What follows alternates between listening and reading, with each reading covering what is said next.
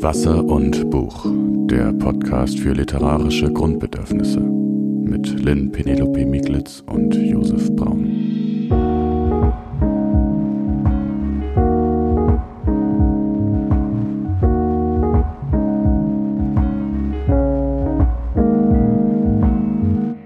Ja, hallo, Josef, schön, dass du wieder da bist zu einer neuen Folge unseres Podcasts. Josef Braun ist Redakteur für das Ressort Familie beim Stadtmagazin Kreuzer.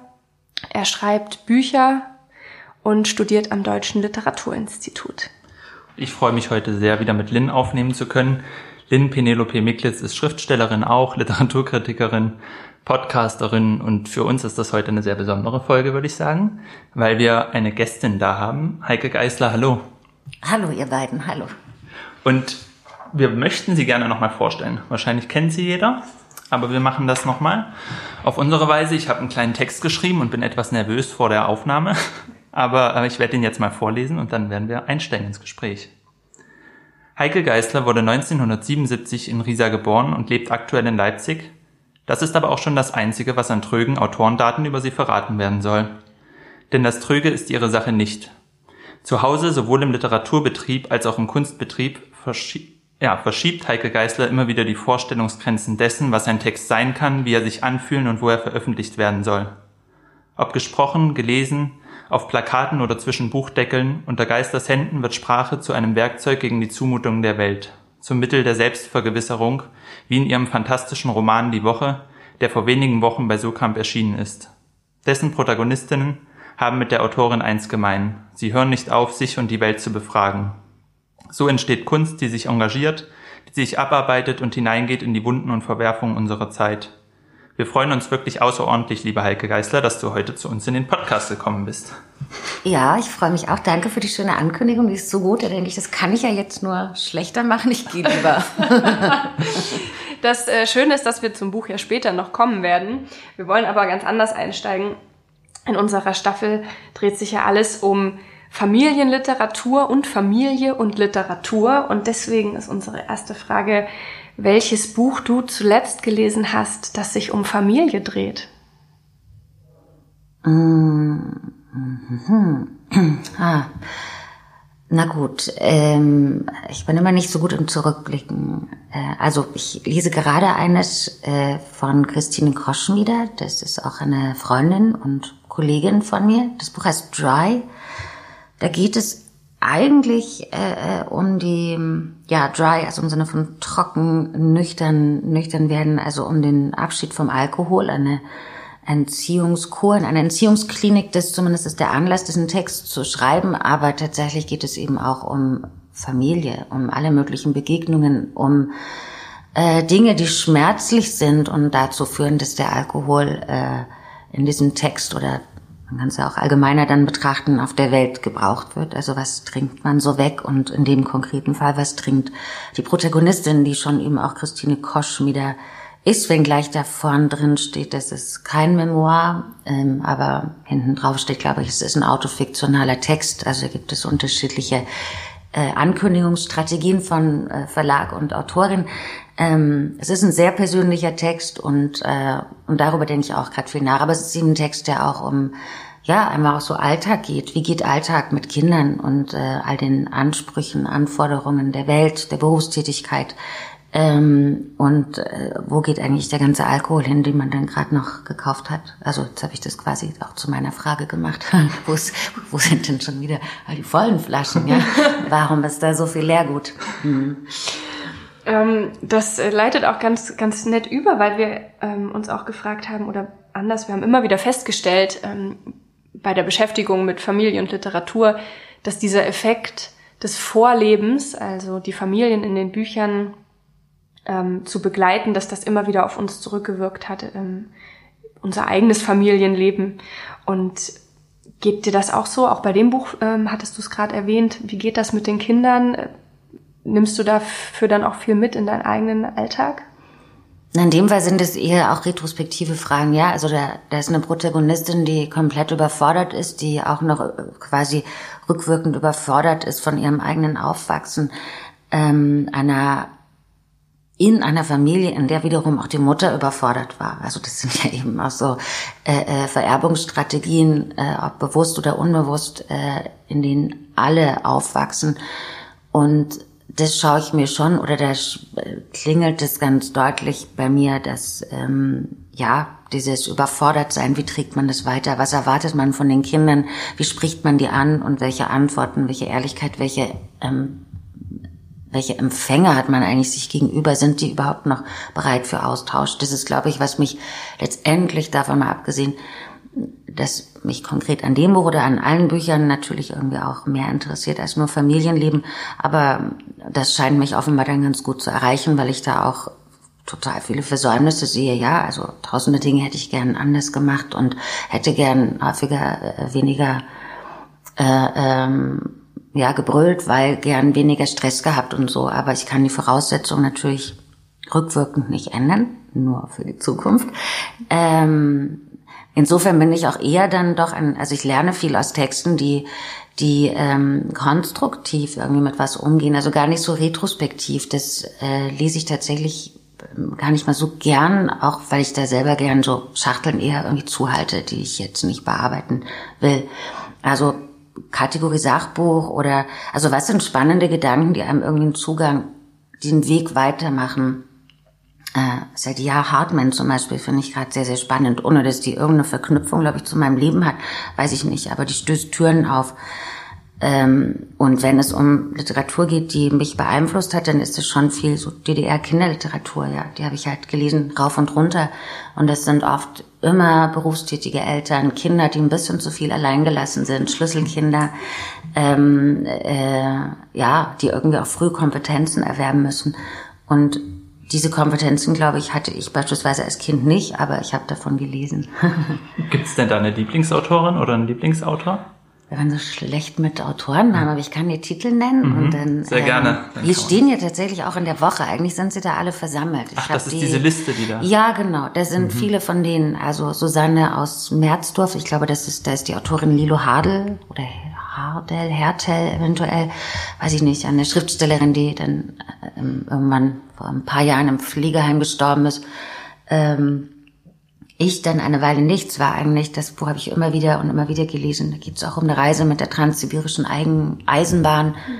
Ähm, Bärbe Philo, die Protagonistin, Scheidungskind dann. Ähm, die Mutter ist ausgerechnet mit dem verhassten Schuldirektor zusammengekommen und der Vater, Vater arbeitet äh, auf der Werft und bei denen zu Hause ist alles maritim. Die Küche heißt Pantry und ähm, total toll. Und das ist auch ein wahnsinnig schön gestaltetes Buch mit Collagen aus, aus Foto und Zeichnung. Und Bärbel Philo war immer so ein bisschen die stolze, ähm, irgendwie eigenbrötlerische, sehr bossy, aber eben auch mit zu viel Anspruch an die Welt. Die fand ich toll und und die fährt dann eben mit der transsibirischen Eisenbahn, was auch mein jetzt gerade natürlich äh, bisschen unschick gewordener und auch in Unmöglichkeit gerückter Lebenstraum war und bleibt, ehrlich gesagt. Ja, mhm. also das finde ich gerade bemerkenswert, weil ich als ähm, Jugendliche immer gedacht habe, dass ich muss mal mit der transsibirischen Eisenbahn fahren. Das war für mich so ein abstrakter Sehnsuchtsbegriff. Also dieses unendliche Unterwegssein, ähm, aber auf einer Strecke, wo man selbst keine Entscheidung trifft, wie die verläuft. Also im Vergleich zum Roadtrip wahrscheinlich. Und ähm, da erinnere ich mich jetzt gerade dran, das habe ich komplett vergessen. Das Buch werde ich mir auf jeden Fall mal angucken. Vielleicht lebt dann dieser Wunsch auch wieder auf.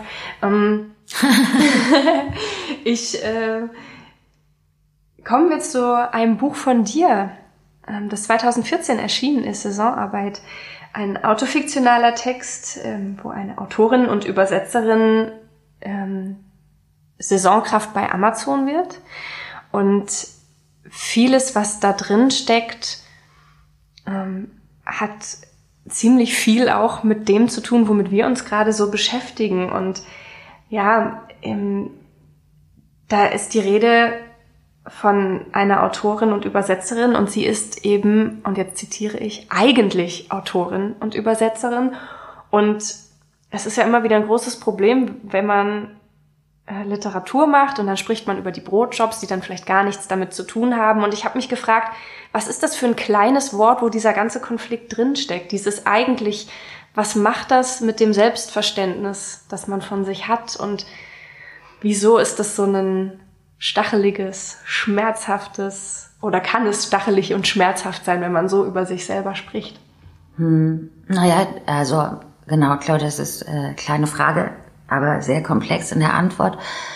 Ähm, und auch wenn ich so durch die Zeit betrachtet, wie stehe ich zu dem Wort eigentlich oder was meinte es, dann wäre das auch schon mal ganz unterschiedlich. Was würde ich jetzt dazu sagen? Und auf damals bezogen ähm, heißt es natürlich, dass eigentlich erstmal, ich krieg's aus irgendwelchen Gründen nicht hin, davon zu leben, ähm, weil ich den Betrieb noch nicht durchdrungen habe, weil das nicht äh, einfach so automatisiert läuft, sondern man unglaublich viel auch noch extra tun muss und gar nicht weiß, was oder so.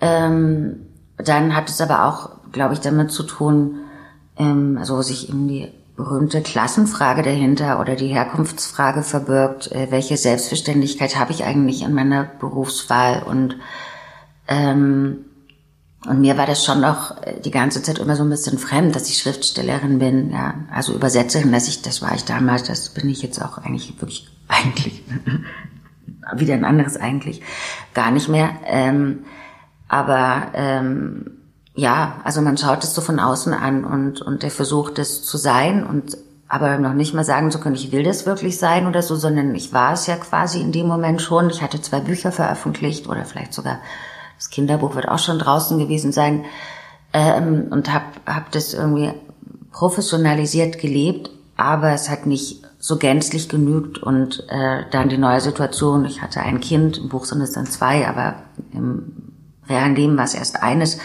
Ähm, also auch das, Mutterschaft neu, wie, wie, wer ist man denn eigentlich denn in dem Moment?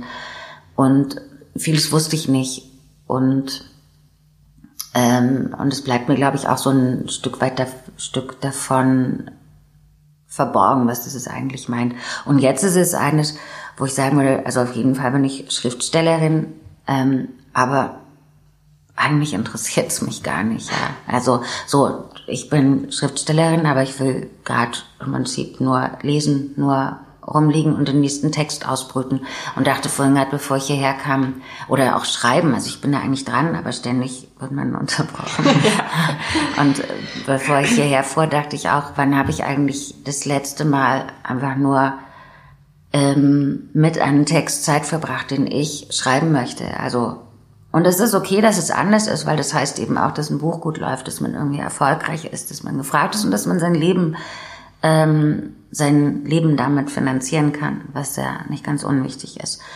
Aber ähm, der Aspekt von, ich möchte frei über meine Zeit verfügen, freier zumindest, als, als es in den letzten Monaten oder Jahren der Fall war, der ist enorm.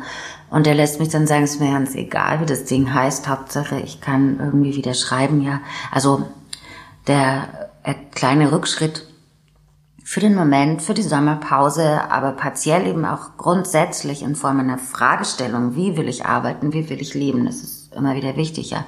Der lässt mich sagen, ach eigentlich bin ich jetzt Schriftstellerin oder nicht. Also klar bin ich's, aber ich muss das jetzt nicht beweisen, nenn mich anders. Das würde ich jetzt auch nicht.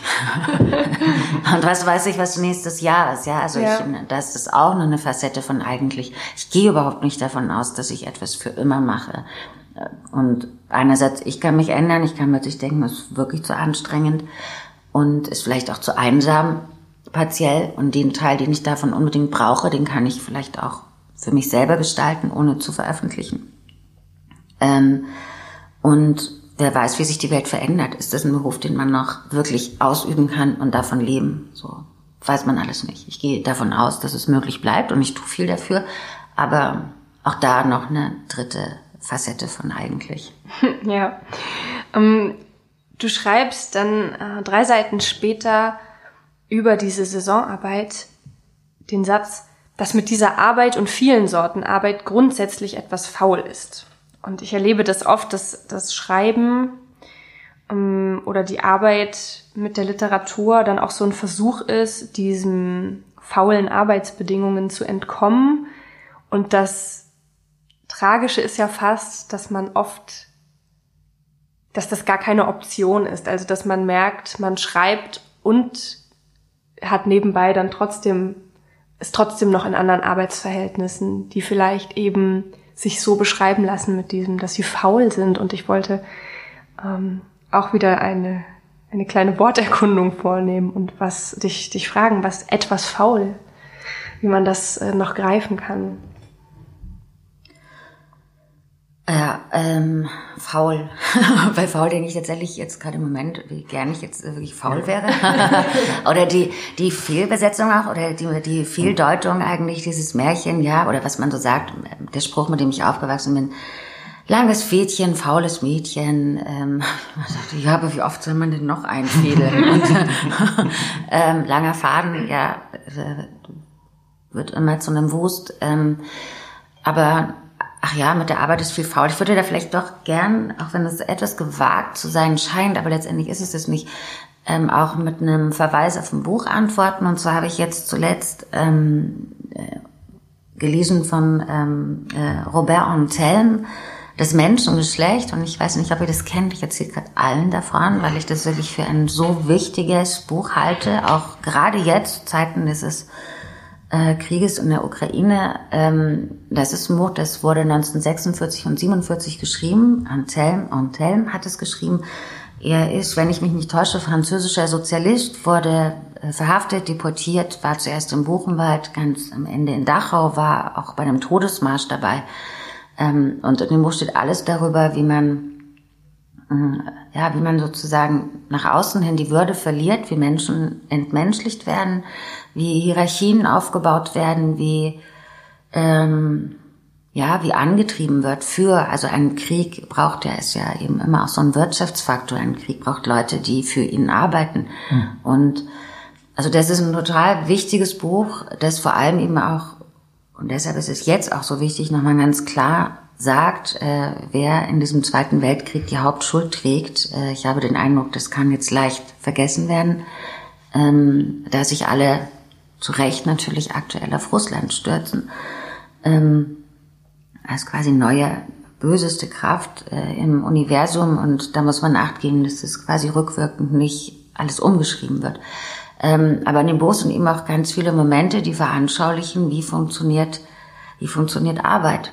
Ähm, und dann muss ich sagen, dass die meiste Arbeit, glaube ich, der wir begegnen, ähm, quasi zum Himmel stinkt, ja. Also wie wird mit Menschen umgegangen, was wird von Menschen erwartet? Menschen sind natürlich partiell irgendwie die übelsten Gefährten, aber an sich haben wir ein ganz gutes Potenzial. Ähm, kann man noch leicht beschädigen, aber es ist auch immer wieder erweckbar, indem man sinnvolle Aufgaben vielleicht bekommt, indem man ähm, respektvoll mit Menschen umgeht und also sagt ja sogar Scholz, nicht wahr? Respekt und so. Aber wie sehr meint man's? Äh, und das fängt eben schon noch dabei an, dass man andere Leute grüßt. Und äh, also wir sind alle Mitmenschen und das ist vergessen, wenn wir uns die meisten Arbeiten ansehen, wo Grundbedürfnisse ignoriert werden und Menschen eben quasi als Maschinenersatz verwendet werden. Und das ist nicht nur, auch wenn ich es da in diesem Buch über Amazon geschrieben habe, ist ja nicht nur bei Amazon so, sondern das äh, wissen wir ja ich glaube, fast überall, fast überall, wo Menschen auf Menschen treffen und sich in Hierarchien bewegen und nicht mehr gedacht wird und Hierarchie eben oder eine Struktur ist nicht mehr befragbare oder veränderbare ähm, gelebt und, und äh, gepflegt wird. Da wird, da ist es spätestens bedenklich und oft, glaube ich, auch schon zu spät für schnelle Änderungen. Mhm. Hm, es gibt dann relativ am Ende des Buches eine Frage, die als eine Aussage oder beziehungsweise die ohne Fragezeichen daherkommt. Es ist nämlich die Frage, was kann einer in Anbetracht dessen, dass man nun einmal Geld braucht, eigentlich tun? Punkt. Und ähm, ich habe mich gefragt, gibt es überhaupt eine Antwort oder anders, um mit einem Begriff aus dem Buch zu fragen, was ist diese Desire Line? Also was ist der Wunschweg, ja. genau, ja. den man einschlagen kann? Hm. Naja, so, also ich bin ja weit davon entfernt, Ratgeber zu schreiben. Und ähm, wenngleich mich die Formen des Manuals oder How-To und so weiter, das sind ja coole Textsorten, die ich auch gern benutze. Aber ähm, Ich weiß ja auch nicht, wie es werden würde, wenn es alle so machen würden, wie ich empfehle. oh, der Albtraum.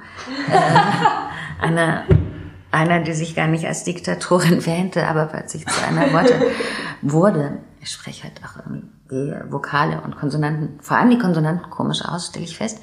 Aber ähm, ja, ich glaube, gucken, Fragen stellen, insistieren. Also das ist natürlich das, was ich versuche zu tun in meiner Freiberuflichkeit. Ich versuche nur noch mit Leuten oder Strukturen zu arbeiten, die ich spannend finde, wo ich auch was hinzulerne, ähm, wo meine Arbeit auch in Form von Geld gewertschätzt wird. Manchmal geht es auch mit weniger Geld, dann muss aber ganz klar sein, dass, dass ich ein ähm, Zugewinn habe, irgendwie an Erfahrung und nicht nur schlechter, sondern Wissen. Also ich war zum Beispiel letzte Woche oder wann war es, vielleicht vorletzte Woche, im Centre Pompidou eingeladen und großes Haus mit aber partiell kleinem Budget. Aber dann dachte ich, Paris, kein Ding, ich komme. Und habe aber dann zugleich noch ähm, wirklich dieses ganze Haus besichtigen können, tolle Führungen bekommen. Und das ist, finde ich, eine Form auch Manchmal, ja, von Währung. Das funktioniert nicht grundsätzlich so. Das ist die absolute Ausnahme, die ich vielleicht nur für Paris machen würde oder so, ja. Äh, aber ähm, ja, mit wem arbeitet man? Was hat man für Verständnis davon? Sind Leute an Kontinuitäten interessiert oder geht es eigentlich nur darum, schnell was abzuliefern? Also wenn wir uns angucken, was ist durch Neustadt Kulturförderung passiert, ein paar tolle Sachen, aber ganz viel einmalige Projekte. Also das Geld wurde nicht benutzt, weitgehend nicht benutzt, um stabile Strukturen zu erzeugen, stabile Konzepte, die, die uns vielleicht auch durch den nächsten, vermutlich ja kommenden Corona-Winter tragen, ja. Also die Häuser werden immer leerer. Bedenklich, total bedenklich. Eine Branche stirbt, aber sie ist eigentlich gerade finanziell überfinanziert, überausgestattet. Ähm, und mich interessieren wirklich langfristige Fragestellungen und langfristige Zusammenarbeit, die in der Regel eben auch freundschaftlich ist. Ähm, und, oder wird. Ähm, und das heißt, dass eben Dinge, die mich wirklich angehen und dass man nicht irgendwie ein Thema angeflatscht bekommt und sich dann damit beschäftigt. So habe ich das auch jahrelang gemacht, aber das ist äh, auch wahnsinnig anstrengend und ähm, davon mal abgesehen, dass man viel dabei lernt, äh, ist es kein sonderlich guter Umgang mit den eigenen Kräften und Ressourcen, weil man ständig auch wieder abgelenkt ist und dann braucht man halt sieben Jahre ein Buch zu schreiben wie ich. ja, aber die, also ich frage mich immer, wie arbeite ich? Und eigentlich ist es eine ganz simple Frage: Habe ich Lust darauf oder habe ich nicht Lust darauf? Gehe ich gern dahin oder gehe ich nicht gern dahin? Und wenn ich nicht gern dahin gehe, dann ist die nächste Frage: Warum gehe ich da nicht gern hin? Habe ich Angst? Warum habe ich Angst? So und es gibt ja Dinge, vor denen habe ich Angst und denen muss ich mich stellen und stelle mich denen noch gern. Aber wenn wenn irgendwas an der angebotenen Struktur und Arbeitsweise mir kolossal widerspricht, dann versuche ich abzusagen, so schnell es geht. Und äh, meistens gelingt mir das auch. War das ein bestimmter Punkt bei dir eigentlich, wo du, wo du gesagt hast, so jetzt ähm, die Arbeit muss auch gewertschätzt werden? Weil das ist ja auch oft so ein Thema, dass es ganz viele tolle Angebote gibt, wo es eben überhaupt nichts gibt und dann wird immer gesagt, so ja, aber es ist ganz toll und wir machen das, wir haben nur leider kein Geld, aber dann, also gab es bei dir so einen Punkt, wo du gesagt hast, irgendwie muss ich jetzt mal aufhören damit, immer alles quasi kostenfrei für alle zu machen? Ja, genau. Ähm, also nicht ein Punkt, das ist ein Prozess gewesen und, und das ist auch einer, wo man überraschenderweise, wenn man denkt, so jetzt, jetzt ist das klar für mich, jetzt wissen auch alle, ich arbeite für Geld. Überraschung, oder? Ähm, dann plötzlich kommen wieder Anfragen, wo das Thema Honorar gar nicht erwähnt wird. Ähm, und dann fragt man nach und dann ist da tatsächlich keins vorgesehen oder so. Also das, wo ich dachte, im Moment, das ist doch wie kann das denn jetzt wieder passieren nach fünf Jahren oder so? Ja, wo kommt, wieso? Wieso wieder so eine Falle? Ähm, aber naja, das ist einfach ein Prozess aus. Ich hatte sicherlich irgendwann auch, naja, irgendwann nicht auch mal ein Burnout und so. Das sind alles Sachen, die da eine Rolle spielen, wo ganz klar wird, ich muss halt nur mal Geld damit verdienen. Das ist meine Entscheidung und äh, man kann, also irgendwann ist man ja auch mit Familie und so und man selber schon mit einem Werdegang ein bisschen unbeweglicher. Also ich hatte jetzt, hätte auch nicht Lust, auch unbeweglicher im Sinne von, ich bin zum Beispiel, ich funktioniere nicht in Hierarchien, wenn sie wenn sie idiotisch sind. Also ich könnte jetzt auch nicht jede Ausbildung machen oder so, weil es gibt so viele Leute, die einfach sagen, es ist aber so, weil es so ist. Und deswegen mhm. machen wir das so. Und wir machen das schon immer so. Und sie erst recht. Ja. Also Leute haben mich auf den Kicker, weil die merken, ähm, die, ich durchschaue Hierarchien und ich durchschaue Schwachsinn und ich lasse mir das anmerken. Man, man merkt es einfach, ich lasse es nicht raushängen. Man merkt, ähm, wer respektiert, wer fügt sich und wer nicht. Und dementsprechend sind mir etliche Berufsfelder irgendwie schon verwehrt, weil die so steinig sind und ich kann mich dann nicht, kann da nicht drüber hinwegschauen.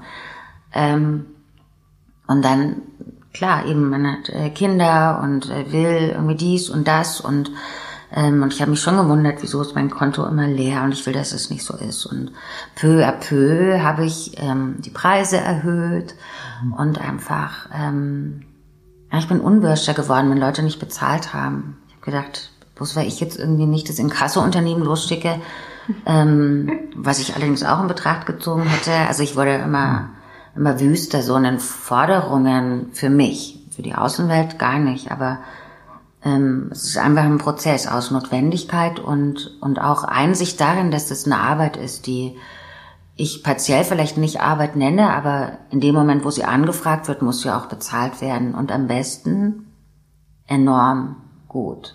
Hm. Weil es auch eine sehr anstrengende Arbeit, die ich nicht über irgendeine andere Arbeit stelle. Meine Eltern haben tausendmal anstrengender gearbeitet.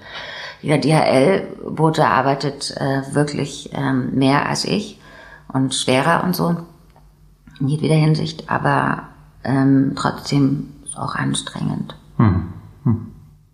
Dann kommen wir zu die Woche, oder? Bitte. Darf ich? Ja, du darfst. Ich finde das Buch ja so toll. Ähm, es ist jetzt vor, vor kurzem, also in diesem Jahr erschienen. Und ähm, ich sage noch mal kurz zwei Sätze zum Buch, bevor wir dann ein paar Fragen dazu haben. Ähm, es geht um zwei Frauen, oder ich sage das jetzt einfach mal, es geht um. Ich finde diesen Satz eigentlich total bescheuert, wenn jemand in drei Sätzen sagt, so, das ist jetzt das Buch, bitteschön. Solange ich das nicht machen muss, finde ich das sehr, sehr gut. Ich okay. höre dir, hör dir voller Neugierde zu.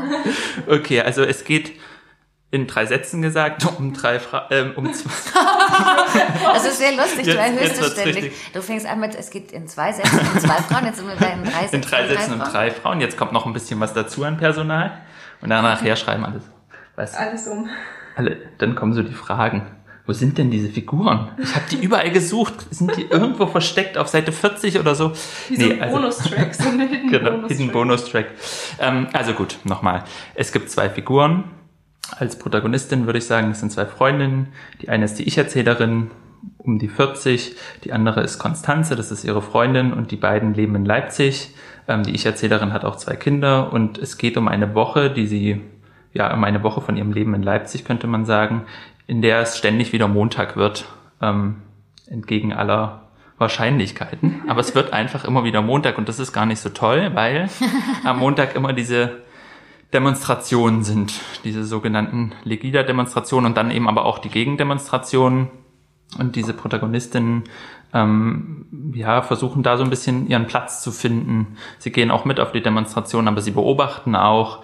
Ähm, und parallel dazu sehen wir aber auch ihr, ihr alltägliches Leben, würde ich mal sagen. Also zum Beispiel die Kinder zur Schule bringen, ähm, mit den Kindern Alltag verbringen und dann die, die, der Umgang mit der, mit der Wirklichkeit, in der sie leben, ähm, auch mit den Nachrichten und all dem. Und dazu gibt's noch so eine fantastischere Ebene, würde ich mal sagen. Also es gibt Riesen und es gibt ein Karussell, wo diese Riesen tätig sind und diese Riesen haben auch manchmal was Bedrohliches und dann gibt's auch Figuren, die auftauchen, die sonst nicht so ähm, im Alltag auftauchen, zum Beispiel der Tod. Und der ist doch ständig dabei. Aber doch nicht als so eine Figur wie so ein Na, kleines okay. Kind. Aber das, dazu, dazu kommen wir noch. Also der Tod ist auch da und er ist ein ziemlich lustiger Zeitgenosse. Also ich dachte so, wenn der so drauf ist, dann ist der gar nicht so schlimm eigentlich. Ähm, bin ich mal gespannt. Und vielleicht ähm, eine, eine Sache, die, die auf jeden Fall sehr heraussticht, ist die Sprache, würde ich sagen. Ähm, es ist so ein, es, es geht auch immer wieder in ein Wir. Es hat manchmal so was Manifesthaftes, sowas, ähm, manchmal hat man das Gefühl, dieses Wir drückt vielleicht eine bestimmte Generation auf, ähm, bestimmte Menschen, die in der äh, DDR sozialisiert werden, dann wieder vielleicht eine größere politische Gruppe, die Erwachsenen, das Erwachsenen, wir, also es, es ist changiert immer wieder. Und ähm, diese Sprache wurde auch in vielen Rezensionen tatsächlich angemerkt. Und ich hätte mal die Frage, wie hast du diese Sprache und diese Form für den Roman gefunden? Weil das ist ja gar nicht so einfach, wenn man sagt, man will über eine bestimmte Wirklichkeit schreiben, was du ja machst in diesem, ähm, über dieses Leipzig und über diese Demonstration und so. Und wie hast du die Sprache dafür gefunden und was war das für ein Prozess? Ähm, ja, so ganz genau kann ich das gar nicht mehr sagen, weil äh, ich darüber dann eben kein Buch führe. Wir finden, oder tatsächlich, es gibt dieses dicke Notizheft und möglicherweise steht da sogar was dazu drin. Ähm, aber das sind eben ja auch Entscheidungen, die teilweise dann schon Jahre zurückliegen.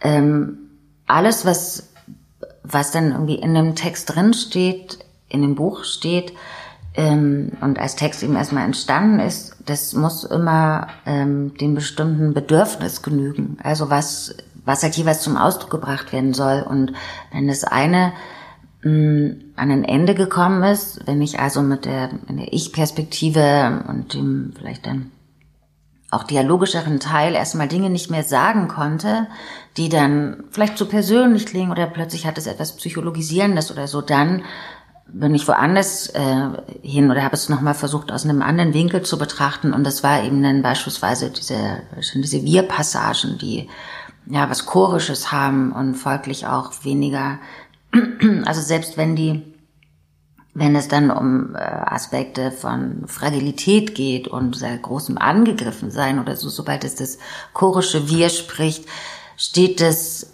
solider herum und, und hat, ähm, hat eine Macht irgendwie auch. Und ich wollte gern auch das zarte Angelegenheiten mit, mit so einer gewissen, ähm, wenigstens mutmaßlich akustischen Überwältigung, auch wenn ja gar nicht klar ist, wie viele Stimmen hat der Chor. Äh, also der könnte ja auch jetzt nur aus den Protagonistinnen mhm. bestehen, aber für mich besteht er aus noch mehr. Die kenne ich nicht, die sehe ich nicht genau, da sind aber mehr. Das ist ein größeres äh, Personal.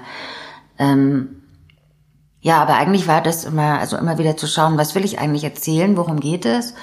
Äh, ganz lange wusste ich auch nicht davon, mal abgesehen, dass es um diese wirklich schreckliche Entwicklung von, sagen wir, 2015 bis 2020 äh, geht, was ist da politisch passiert, ähm, regional, aber letztendlich auch auf der ganzen Welt und wie, was hat es mit mir als Autorin gemacht, die ich ja Sprache brauche, ähm, nämlich hat es mir die Worte genommen, hat mich ohnmächtig gemacht. Ähm, und dennoch hatte ich die Frage, was ist jetzt eigentlich los? Worüber schreibe ich denn? Ich wusste das irgendwie nicht. Ähm, diese Frage trieb mich dann so um. Ähm, und ähm, und generiert ihren eigenen Text und ähm, ja und irgendwie auch so eine so ein Inventur-Element äh, äh, von eben die Frau von 40 Jahren. Also wo steht man dann innerhalb einer krisenhaften Welt, wenn man 40 ist? Was schon also jedes Alter bedeutet irgendwas, aber relevanter sind vielleicht auch die konkreten Umstände mit Kindern, mit, äh, mit äh, ähm, dem und dem Beruf, der und der Aussicht, dem und dem Hintergrund. Also was, was macht sozusagen das alles? Und das brauchte individuelle Behandlung. Ähm, also ich hatte eben, erst war das ein Briefroman oder sollte einer mhm. werden, der bestand aus ganz vielen Briefen aber ähm, immer wieder merkte, und der Brief konnte dann eben das, das Wir nicht fassen und das fand ich so traurig, also durfte es der Brief nicht werden. Ähm, oder der Brief eignete sich eben auch nicht, um den Tod aufzunehmen, ja.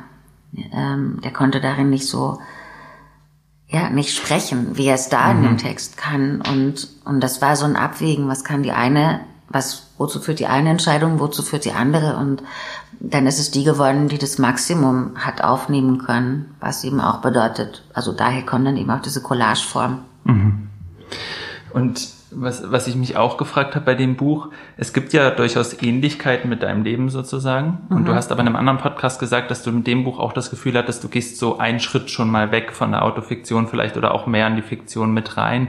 Und ähm, wie war das denn beim Schreiben für dich, dieses Changieren sozusagen ähm, wie viel hast du, wo hast du Sachen gesagt, das nehme ich aus meinem Leben sozusagen? Oder wo hast du gesagt, ich möchte das eigentlich, ich brauche eine Form, die, die, die das auch von ein bisschen von mir wegführt, damit das nicht zu nah ist? Also, ähm, ja, wie, wie war dann da der Prozess? Hast du das als ein autofiktionales Buch angelegt gehabt für dich? Na, so arbeite ich ja nicht. Also, oder diese, ich würde nie sagen, ich schreibe jetzt ein autofiktionales mhm. Buch. Diese Entscheidungen gibt es irgendwie nicht, wenngleich das denn faktisch vielleicht so sein mag. Aber schon die Briefe waren so, dass sie immer wieder, äh, also von persönlichen äh, Momenten ausgingen. persönlichen Erlebnissen und Fragestellungen und dann aber kommen andere Bilder dazu oder Fragmente von anderer Autorschaft oder so. Ähm, also da gibt es dann, da habe ich dann irgendwie Spielraum für mich auch. Also es gibt überhaupt nicht, dass ich fühle mich nicht meiner Biografie verpflichtet, sie mhm. darzustellen.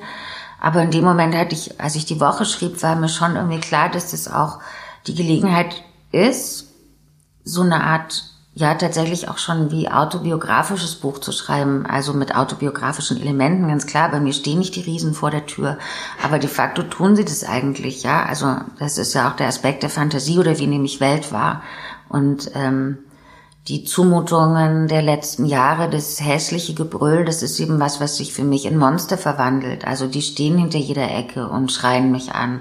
Das ist auch nur vor, also vielleicht ist es auch zu 100 Prozent autobiografisch, äh, ist es nicht, aber in einer, in einer sozusagen seelischen Form, psychologischen Form mag es das sein. Ähm, aber ähm,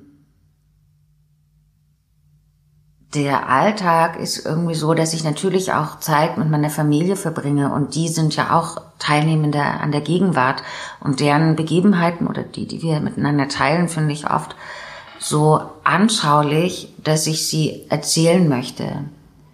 Ähm, und deswegen sind die da auch, also Teile mit drin, wobei eben über Beziehungen konkret, Partnerschaft, Eheleben, so wollte ich nicht erzählen. Das gehörte für mich nicht rein, weil es nochmal wirklich so eine andere Fragestellung ist, sondern es geht darum, was machten diese eigentlich extrem undemokratischen und menschenfeindlichen Entwicklungen der letzten Jahre mit mit mir, mit der Welt, auch mit meinen Kindern so, ja. Wie nagt, wie nagt die Politik in, eigentlich am Küchentisch, am Käsebrot, ähm, mhm. ja.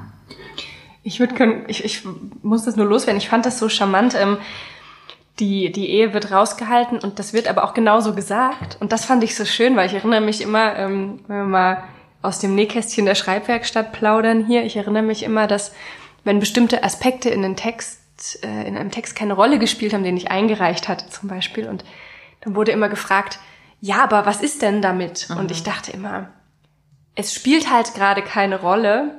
Und das war so, wo ich in, in die Woche habe ich so gemerkt, ja, mal einfach schreiben. einfach hinschreiben. Das hatte jetzt nichts verloren. Das fand ich so schön. Das war so, das hat so jegliche, jeglichen Kritikpunkt vorweggenommen von der Unterstellung, man würde einfach was ausspannen, weil man sich die Mühe nicht machen möchte, sondern nein, nein, hat man alles mitgedacht, aber hier ist nicht der Raum dafür mhm. und ähm, das genau. Ja, und das ist, das muss man ja auch nicht, in, also welcher Text behandelt schon alles, ja? Und wenn wir jetzt, äh, wäre ja auch mal lustig, einen Text zu schreiben, wo nur steht, was alles nicht stattfindet. Ähm, oder wie lustig wäre das eigentlich? so, so lustig vielleicht auch nicht, ja? Aber ähm, also wir nur sagen, jeder Text hat Auslastungen, Aussparungen von, keine Ahnung, ich beschreibe jetzt, äh, äh, wir reden ja auch nicht über das äh, ähm, Gerichtsgebäude ein paar Meter weiter oder so, wir lassen ja immer aus und fokussieren und Text genauso, aber es gibt sicherlich Texte, die eine, eine Frage aufwerfen, ja. Ähm, und dann ist zu überlegen, ist es gerechtfertigtermaßen und ich hatte schon den Eindruck, dass der Ehemann eigentlich äh, irgendwie in den Text gehört ähm, sozusagen von außen betrachtet. Aber Dein Stuhl quietscht so lustig.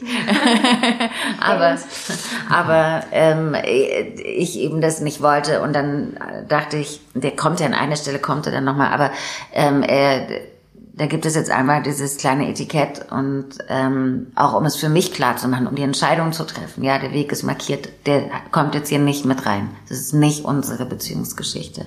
Mhm. Und ähm, lesen deine Kinder, was du schreibst? Nein. die sind ehrlich gesagt, die sind nicht so literaturbegeistert. das heißt, hast du aber trotzdem beim Schreiben irgendwie immer so das, dieses, wenn du über Menschen oder wenn das zumindest mit einfließt von realen Menschen, irgendwie da ein bestimmtes äh, ja, Verantwortungsgefühl oder gibt's, ja. Ja, ja, ja, also das ist eine Frage, die muss ich mir nochmal deut deutlicher stellen.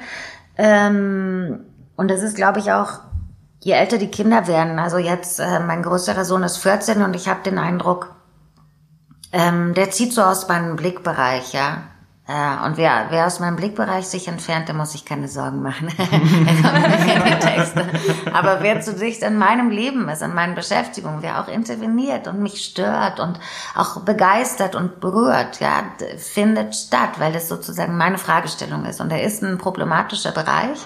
Und ich glaube, es ist nichts Schlimmes in diesem Buch, aber es gibt natürlich, es gibt so Dinge, die sind mir dann erst bei der Veröffentlichung aufgefallen. Ja, auch eine Szene mit einem Freund, der uns besucht hat, ähm, die war für mich so wichtig und dann schreibe ich sie. Und das das, ich kritisiere das in anderen Texten sehr, merke aber, man ist halt als schreibende Person einfach, das ist ein Automatismus, da kommt man schwer dran vorbei.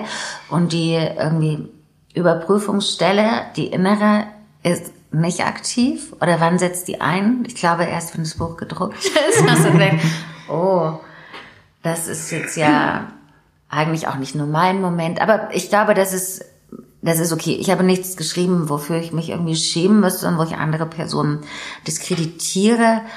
Ähm, aber ähm, ja, man muss das natürlich bedenken und äh, und es gibt ja dafür auch ein Lektorat, also es ist ja schon, man, man bespricht so eine Sachen, ja, und da war jetzt, es gab eine Stelle, die ich wirklich rausgenommen habe, weil ich merkte, das ist so, ja, zu privat, das gehört da dann nicht mhm. rein. Aber alle anderen Dinge haben, glaube ich, dann eben doch mit dem Text zu tun oder mit dem Thema zu tun, an dem ich gearbeitet habe.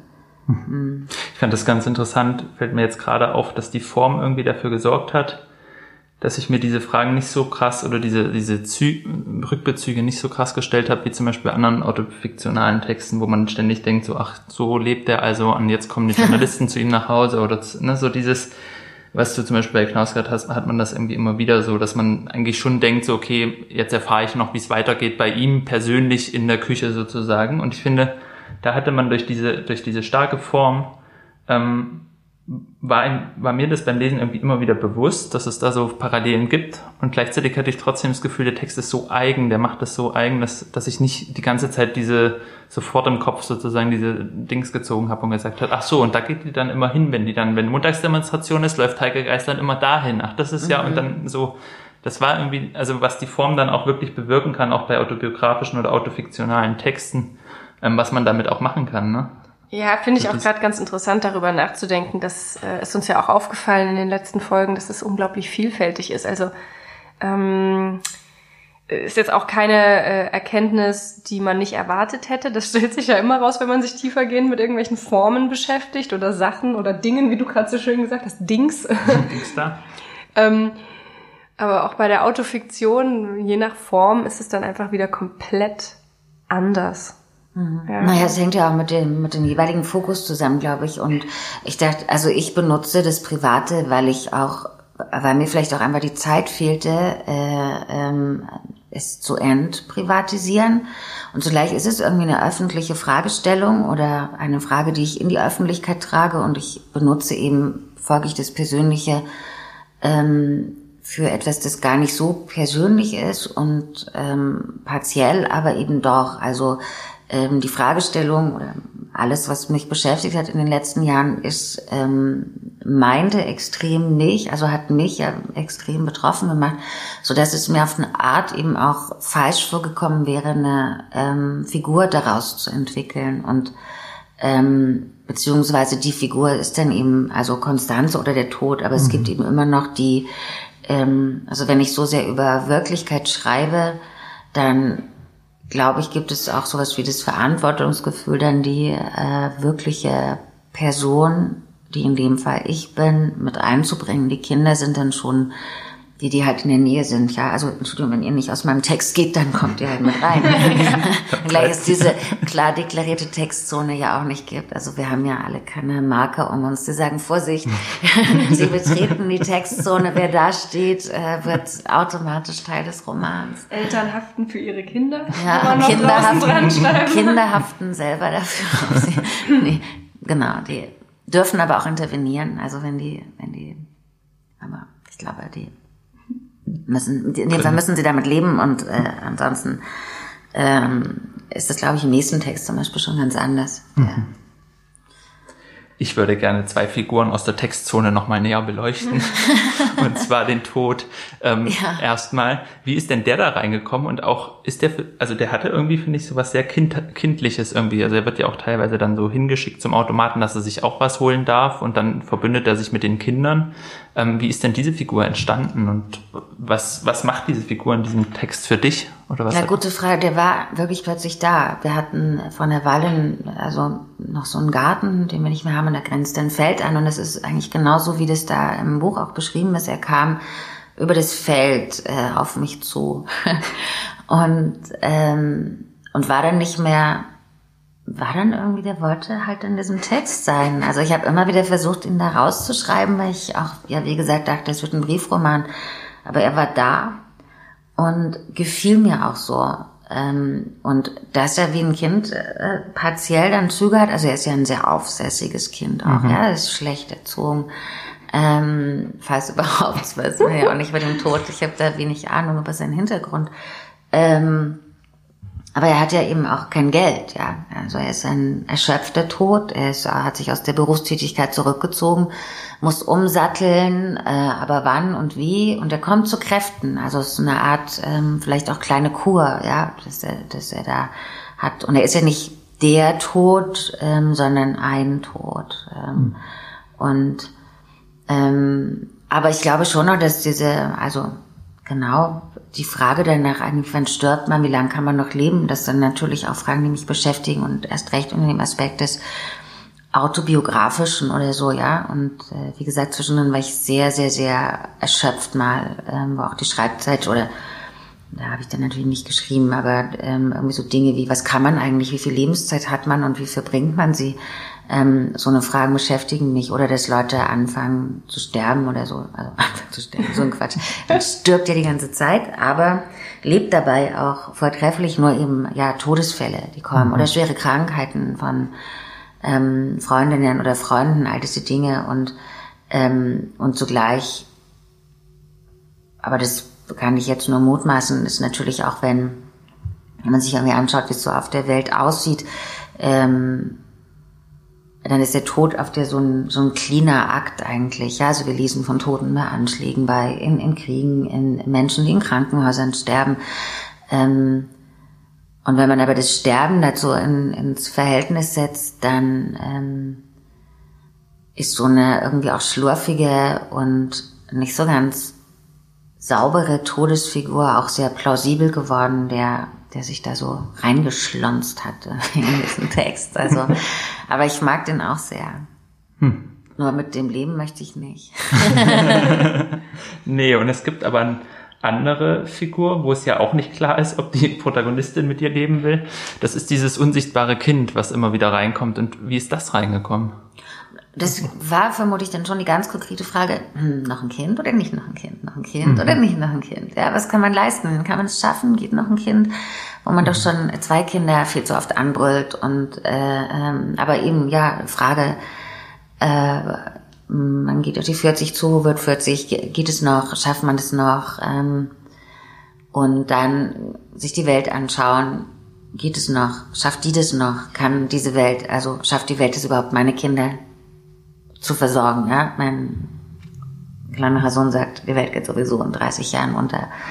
Dann hat er allerdings hinzugefügt, weil er als großer Supertyp kommt und alles platt macht. Also, ich dachte, was mir als Antwort tatsächlich besser gefiel, weil ich weiß, das wird er nicht tun.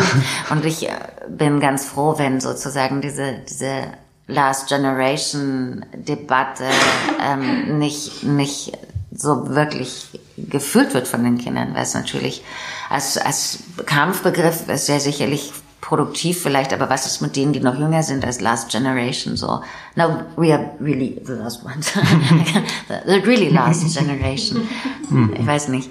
Ähm, und ja, genau, also und und äh, und das ist, glaube ich, eben auch so eine Art ähm, ja, Figurwerdung eines, eines Prozesses, den ich gar nicht gedacht habe, weil ich so eigentlich über das Kinderkriegen nachdenken kann eigentlich. Also wie soll man das entscheiden, kriegt man ein Kind oder nicht? Das kann man irgendwie nicht mhm. entscheiden.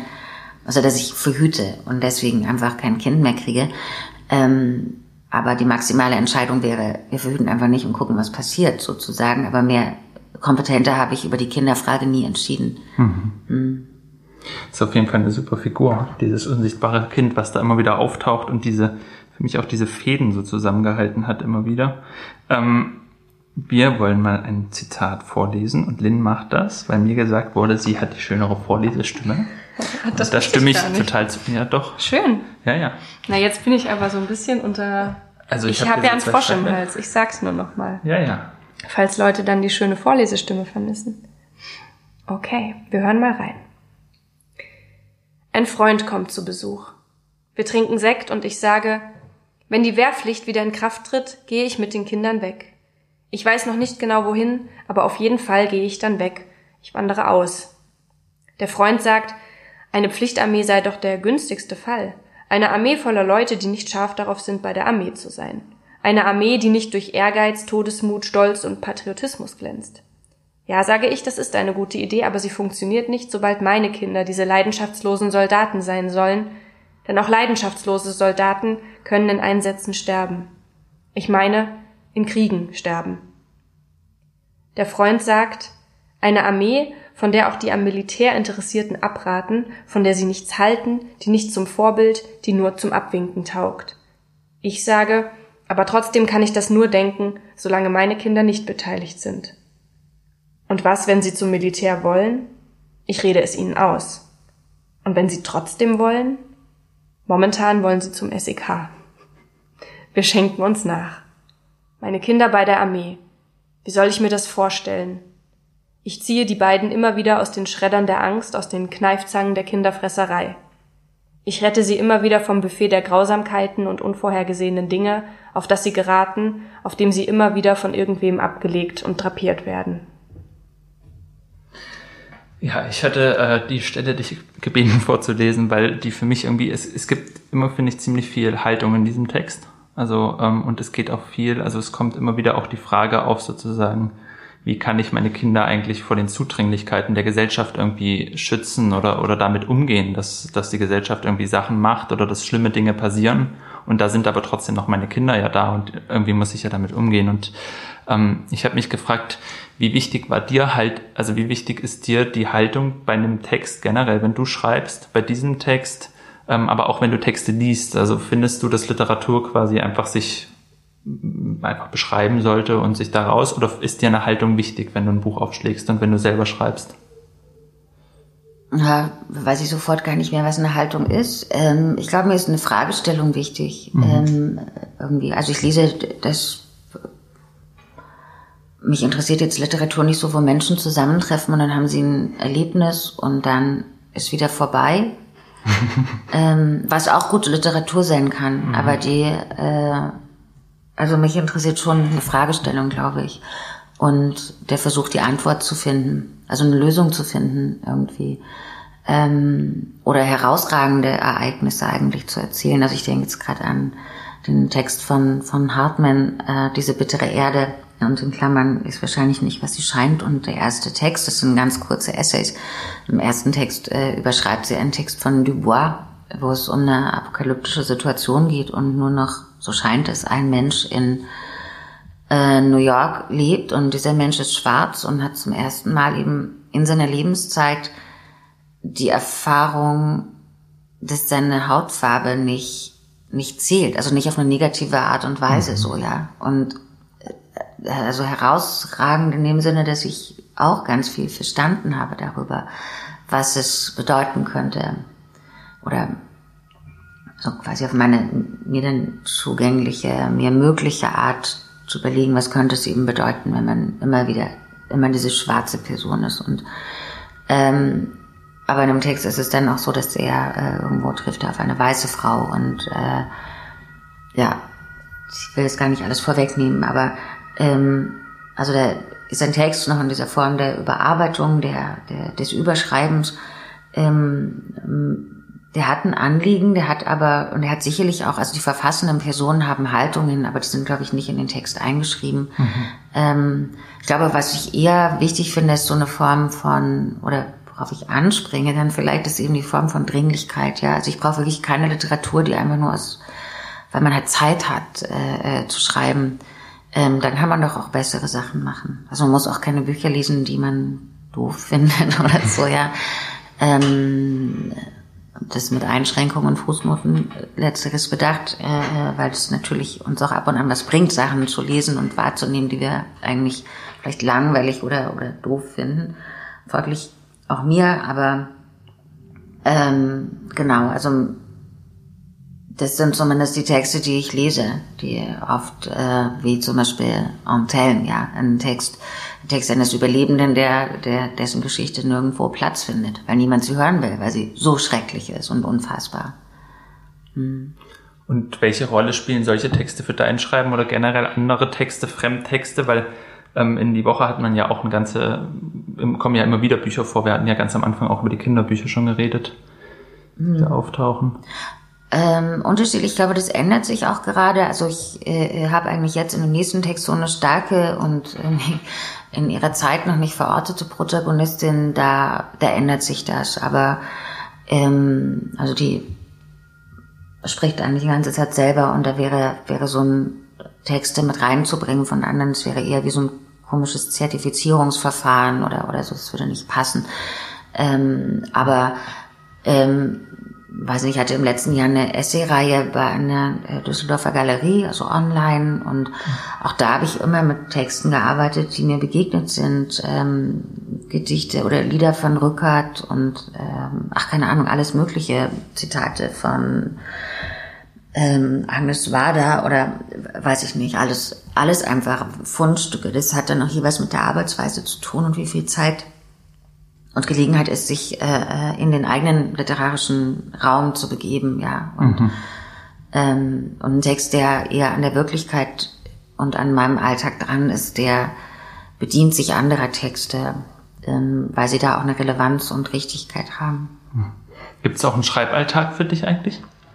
Nein. Nicht dieses klassische, ich stehe auf und dann zwei Stunden. Jeden Morgen 8 Uhr. Ja. Nach dem Kaffee. Ich weiß nicht, ich hoffe, das kommt wieder. Also, aber ich hatte sowas tatsächlich noch nie. Mhm. Ich habe immer dann so, ähm, also ich bin wahnsinnig leicht ablenkbar auch und äh, arbeite eher daran, dass das mal nicht mehr so ist. Ähm, hoffend vor allem arbeite ich, glaube ich, daran. Ähm, aber ich glaube, mit dem neuen Text kommt es. Ich versuche das zumindest so einzurichten, dass, dass ich nach dem Sommer äh, mich eigentlich nur noch mit dem beschäftige und, und wenig anderes. Das, das wäre ganz toll. Aber ja, ich kenne das nicht so. Ich kenne eben nur dann die Fertigstellungsphasen und das ist dann nicht mehr, das ist dann eben keine Routine in dem Sinne, sondern das ist tatsächlich verzweifeltes Fertigwerden äh, mit schlechtesten Arbeitsbedingungen und äh, schlechtester sozialer Kompetenz und was auch nur geht, wenn dann mein Mann eben gerade nicht den größten die größte eigene Aufgabe hat, weil dann heißt es, ich bin eigentlich nicht zugegen. Ich komme äh, zum Abendbrot raus und ähm, gehe dann wieder rein und äh, habe schlechte Laune. ich finde es gerade ganz schön zu hören. Ich hatte immer das Gefühl, ähm, dass Schreiben wollen bedeutet, dass es diese Routinen geben muss. Und mir ist in den letzten Jahren immer mehr bewusst geworden, dass das zumindest für mein eigenes Leben absolut unmöglich umzusetzen ist. Und ich habe auch das Gefühl, ich funktioniere als Mensch auch nicht so. Und ähm, diese Erkenntnis entlastet mich persönlich total. Dieses, die Aufgabe ist nicht, einen Modus zu finden und den verbissen durchzuziehen, sondern die Aufgabe ist immer wieder neu entscheiden zu müssen, wie jetzt gerade die Arbeitsweise sein kann, um dem Text dienlich zu sein, damit es funktioniert. Und ich ähm, finde gut, dass wir das mal kurz zum Thema gemacht haben, weil also in meinem Studium war das, hat mich das regelmäßig zur Verzweiflung gebracht. Mhm. Ja, das gibt ja mittlerweile so viele unterschiedliche Modelle und so viele auch unterschiedliche AutorInnen-Typen, ja. Also was ist auch, oder die Frage, was ist Literatur, was lesen wir, äh, was, was zielt eigentlich dazu? Und trotzdem würde ich sagen, dass ja ein Teil dieser Unmöglichkeit, so ein Leben zu leben, auch mit den schon Überforderungen der Gegenwart zu tun hat ähm, was man dann gern vergisst, wenn man preist sozusagen das, also Entschuldigung, natürlich kann ich die Balkonschriftstellerin sein, ich schreibe nur von 17.30 Uhr bis 18.15 Uhr, wenn äh, die Wellensittiche Ruhe geben oder so, oder ich schreibe in der Straßenbahn oder ich äh, schreibe nur auf Leitsrücken. ähm, äh, on my way home, keine Ahnung, aus dem Finanzamt. Äh, also ich weiß es überhaupt nicht. Es gibt die unterschiedlichsten Möglichkeiten und, und es gibt prekäres Schreiben und es ist gut, dass wir das nicht mehr in der Deutlichkeit aussortieren, also dass der Literaturbetrieb Platz macht für Arbeitsweisen, die eben nicht solide am ich kann sagen, gusseisernen Schreibtisch, was ja wirklich die schrecklichste Idee wäre. Ähm, äh, also die, die sozusagen sich den Luxus eines geregelten Tages nicht gönnen können oder sich vielleicht auch die Radikalität nicht zugestehen. Es gibt ja beide Modelle, die der guten finanziellen Versorgung und auch die der schlechten finanziellen Versorgung, wo man in Kauf nimmt, von ähm, Hartz IV und dergleichen zu leben und Schikanen auch von bürokratischer Seite in Kauf nimmt, um um seine Struktur zu leben. So radikal bin ich nicht. Ich habe das immer durch, äh, ähm, ja, durch ganz viel Arbeit eigentlich Schreiben generiert, also Freizeit er erarbeiten. Aber wie gesagt, ich habe eigentlich nicht in Freizeit geschrieben, sondern immer nebenbei irgendwie, äh, um es dann in so einer freigeschaufelten Zeit fertigzustellen. Es gibt ja im Buch eine Stelle, wo die glaube, es ist die Protagonistin, die den Männern quasi oder so ein bestimmtes Bild vom Schriftsteller so neidet und sagt, ja. so das hätte ich auch mal gern ja, gehabt. So dieses, ja, ja ich, ich beschäftige mich nur mit meiner Kunst und ich mach, lebe mein Leben so, wie ich es will und habe die Zeit zur freien Verfügung und krieg die Aufmerksamkeit mhm. und so. Wie war denn das für dich, auch als du gestartet bist und so? Ähm, und du hast ja erzählt, dass du jetzt nicht unbedingt ähm, vom Haushalt sozusagen, da wo du herkamst, jetzt nicht aus so einer Familie war, wo das eh immer schon schreiben und ganz normal war. Wie, wie, wie schwer war es denn, dass man mit solchen Bildern umgehen musste oder mit solchen, mit so einer Vorstellung von Autorschaft? Weil du hast es ja gesagt, die, hat, die ändert sich ja jetzt so ein bisschen, aber die war ja bis vor kurzem noch ziemlich intakt, diese Vorstellung.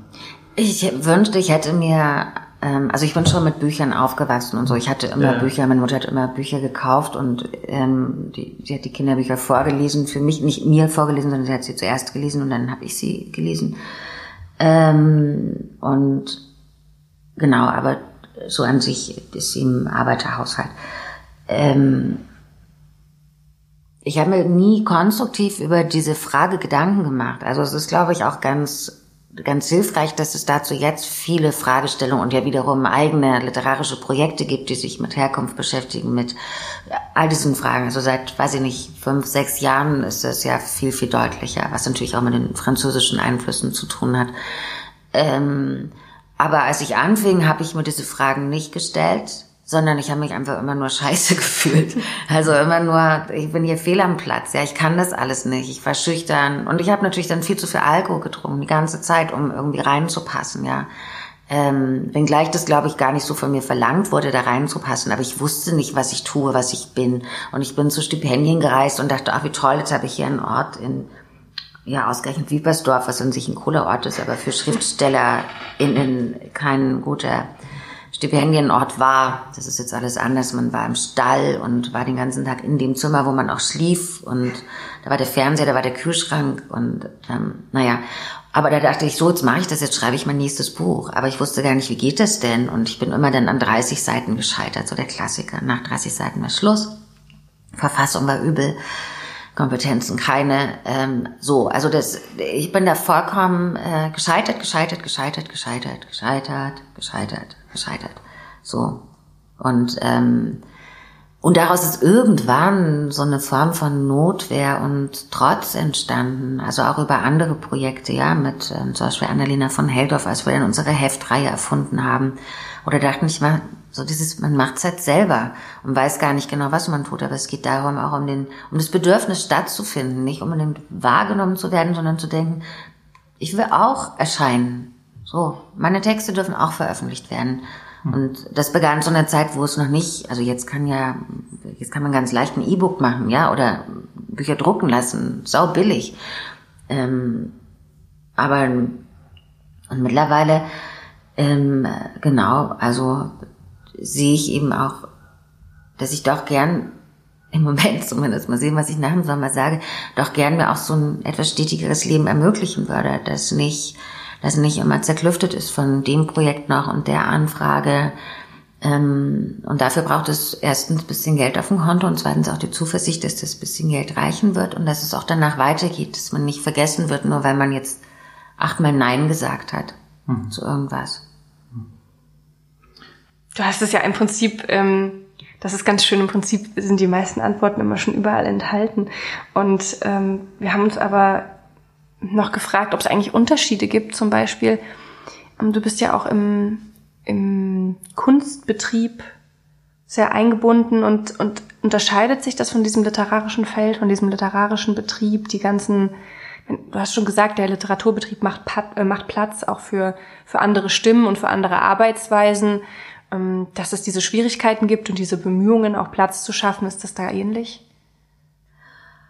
Ähm, ach, vermutlich äh, eh und schon länger oder zumindest ja auch Forscher diskutiert, ja, äh, ähm, als im Literaturbetrieb und mit einer äh, sicherlich auch größeren Breite, aber ähm, also ich bin ja jetzt auch nicht so richtig ein Kunstbetrieb. Ich habe dann eben quasi Ausstellungsbeteiligung oder hatte auch mal eine Ausstellung, dass ich, was ich dann aber eben als Schriftstellerin auch mache. Also ich würde nie sagen, ich bin Künstlerin, sondern ich verstehe den Schriftstellerinnenberuf einfach als einen ganz und gar breiten.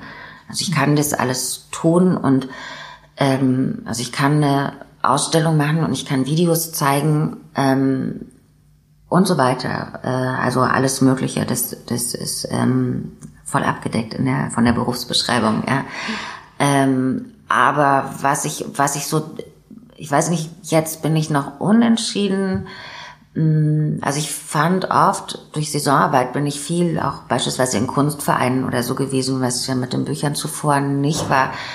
Ähm, und das war schon toll, weil man da ähm, oft auch irgendwie noch thematisch eine Anbindung erfährt, die die oft einen spannenderen Abend macht. Also man hat irgendwie die, breiteres Publikum äh, auch und, und es geht eben im Kern gar nicht so sehr um die Lesung als literarisches Ereignis, sondern sie ist ähm, ja oft Teil von etwas. Ich kann es jetzt gar nicht so gut erfassen, was der Unterschied ist, aber ähm, also ich glaube, wenn in der Buchhandlung habe ich, na gut, roter Box, aber das ist eh ganz anders und, und besonders und so. Aber ich weiß früher noch Buchhandlungslesungen, ähm, dann kommen Leute schon hin und wollen so vorgelesen bekommen. Ähm, und ich finde Lesungen an sich, ehrlich gesagt, ganz schön fade für mich. Ja, also sie sind aufregend und ich verdiene Geld damit, das ist super. Ähm, und darüber beklage ich mich nicht nur, was ist sozusagen der, der Reiz an dieser Veranstaltung. Also warum geht man noch zu Lesungen? Was, was will man eigentlich da? Ähm, und da hatte ich schon das Gefühl, dass im Kunstbereich in den Jahren, die ich mit Saisonarbeit unterwegs war, ähm, und es hatte sicherlich auch mit dem Thema zu tun, das klarer zu fassen schien, ja, wenngleich es auch komplex war, Arbeit und Zumutung der Arbeit und so. Ähm, aber dass da auch irgendwie der, das Spektrum wie so ein bisschen breiter war, das Redespektrum und auch die Offenheit der jeweiligen Veranstaltung, wohingegen bei Lesungen oft das Bedürfnis ist, eben sich etwas anzuhören, ja. Also im, im Literaturbereich, dann hört man zu und dann hat man vielleicht noch eine Frage und signiert oder lässt sich signieren, ähm, und dann ist gut. Also das sind so, die Veranstaltungen haben, glaube ich, im Literaturbereich oft so eine andere ähm, Gemütlichkeit vielleicht. Also was diese Gemütlichkeit eines, eines gut bestückten Bücherregals sozusagen. Wobei mein Bücherregal jetzt gar nicht gemütlich ist, aber man weiß ja, was so klischeehaft gemeint ist äh, oder dass man das, das Klischee von Bildungshaushalt oder so, ja. ja. Also die Bildungsveranstaltungen, wohingegen andere Veranstaltungen, und die finde ich ja eben wirklich dann spannende, sich aus Interesse nähren. Man will etwas Neues erfahren oder eine Position zu etwas hinzugefügt wissen. Ähm, und dieses Diskursivere finde ich im Veranstaltungskontext schon ganz, äh, ähm, also ich glaube für mich irgendwie konstruktiver. Mhm. Mhm. Josef, ich bist du einverstanden, wenn ich unsere berühmte letzte Frage stelle? Sehr, natürlich. Die berühmte letzte Frage, die, das war jetzt völliger Quatsch, wir haben nie die berühmte letzte Frage. Es ist nur hier zufällig die letzte Frage. Mm. Liebe Heike Geißler, wenn du hauptamtliche Prinzessin mit Entscheidungsbefugnissen für die Bereiche Literatur und Kunst wärst, was würdest du ändern? ja, hätte mich natürlich auf diese Frage vorbereiten müssen. Und, äh, ähm, ich würde ganz erstmal eine große Pause ausrufen und nicht nur für diesen Bereich, äh, sondern vermutlich für die ganze Welt. Also so mächtig muss ich dann sein, wenn ich diese Frage gestellt bekomme. Quasi auch wie eine Königin eigentlich, nicht wahr? Also ich bin wirklich eine sehr mächtige Prinzessin und rufe deshalb eine Pause aus für die ganze Welt. Das kann man sich durchaus auch als eine Form von Dornröschenschlaf vorstellen. Nur währenddessen muss natürlich kompetent weiter gedacht, gelesen, äh, vorbereitet werden. Wie wollen wir leben? Und natürlich auch mit wem. also da wird es schon schwierig. Aber wie wollen wir leben? Und ähm, ja, ich würde Schulen auf jeden Fall sehr intensiv finanzieren. Ähm, ich würde vermutlich auch einige Geräte wegsperren, mindestens aus meinem Leben. Ich weiß nicht, darauf müsste ich jetzt eben vorbereitet sein, aber ich sage Pause. Ich finde, das ist eine sehr gute Antwort. Und das sagst du jetzt. Das sage ich jetzt. Also Diese Pause beginnt, dann verfluchst du das. Aber alles steht still. Ein Dornröschenschlaf. Also vielleicht liegt es auch daran, dass mein Sohn erst zwei ist, aber es klingt traumhaft. Ähm, Josef, willst du was sagen noch? Vielen Dank, dass du da warst. Das ist wirklich sehr, sehr cool gewesen und wir haben, also das Gespräch hat mir sehr viel gebracht und mich sehr gefreut, dass wir es geschafft haben und dass das auch, dass du auch so spontan zugesagt hast. Ähm, ja. Genau, also vielen, vielen Dank. Ähm, wir werden natürlich alle erwähnten Bücher in die Folgenbeschreibung ähm, stellen, damit ihr nochmal nachlesen könnt. Und dann sehen wir uns bald. Vielleicht nicht bei einer Pause, aber bei der nächsten Folge. Du glaubst nicht an meine Macht als Prinzessin, oder? Ich bin jetzt ganz begeistert von dieser Vorstellung und versuche natürlich noch mehr auszudenken, was wichtig ist und was ich, was, was sozusagen, aber ich glaube, durch Pause und währenddessen wird kompetent weiter vorbereitet sozusagen, ist, ist doch schon einiges abgedeckt. Ich danke euch sehr für die Einladung. Ähm, war schön, mal wieder äh, im DLL zu sein. Darf man das überhaupt sagen? Ach, ich denke. Aber doch. natürlich. Oder seid ihr so Piraten-Podcast? Wir schmuggeln uns hier immer ein. Ja, exakt, das weiß man ja nicht. Genau. Äh, schön hier gewesen zu sein und äh, ja, danke für die Fragen und das Gespräch. Dankeschön und tschüss.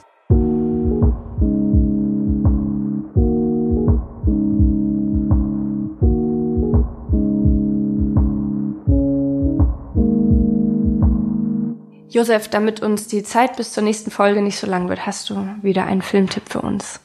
Ja, das ist diesmal ein spontan Filmtipp, weil Heike Geisler Agnes Wader erwähnt hat.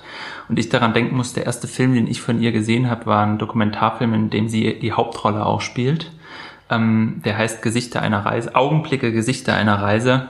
Und sie reist da mit dem französischen Fotografie-Künstler, könnte man sagen, ähm, GR, glaube ich, also JR, ähm, durch Frankreich und er macht seine, also sie filmt und nimmt auf und erzählt und er macht seine Kunst, die darin besteht, Gesichter von Menschen überlebensgroß auf Hauswände zu machen, auf Plätze und so weiter. Und ähm, der Film erzählt von dieser der Reise der beiden und wie die miteinander reden, auch über Agnes Waders Leben und Karriere. Und das ist ein sehr berührender und Dokumentarfilm, der auch sehr viel Spaß macht anzugucken.